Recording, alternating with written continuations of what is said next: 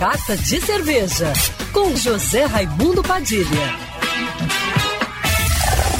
Alô, ouvintes da Rádio Band News FM Rio, saudações cervejeiras. Bem-vindos ao Carta de Cerveja de hoje. Ano novo pede novidades cervejeiras. E quem está colocando novas cervejas no mercado é a cervejaria Denker, aqui do Rio de Janeiro. A família de cervejas de linha da Denker já acumulava nove estilos diferentes, da low carb Denker Ultra até a Denker Stout, que foi eleita a melhor stout de 2021 no concurso brasileiro da cerveja, passando pela Irish Red Ale, que ganhou medalha no estilo da escola inglesa em Londres. Um feito impressionante para uma marca tão jovem. Mas faltava para Denker cervejas mais extremas, de estilos menos clássicos. Agora não falta mais.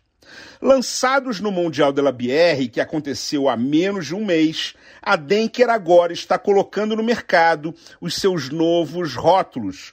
Uma Catarina Sour, com adição de morango e laranja, deliciosa, com 6,3% de teor alcoólico, baixo amargor e muito fácil de beber uma Russian Imperial Stout encorpada e bem alcoólica, com 10% de álcool, e uma Double IPA aromática e com destaque para o amargor cítrico dos lúpulos americanos da receita.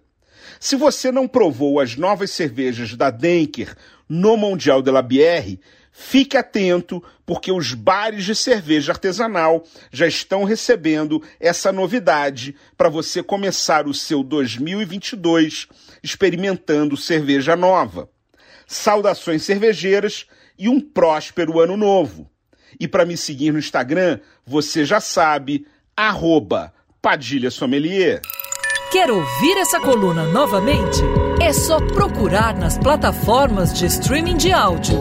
Conheça mais dos podcasts da Band News FM Rio.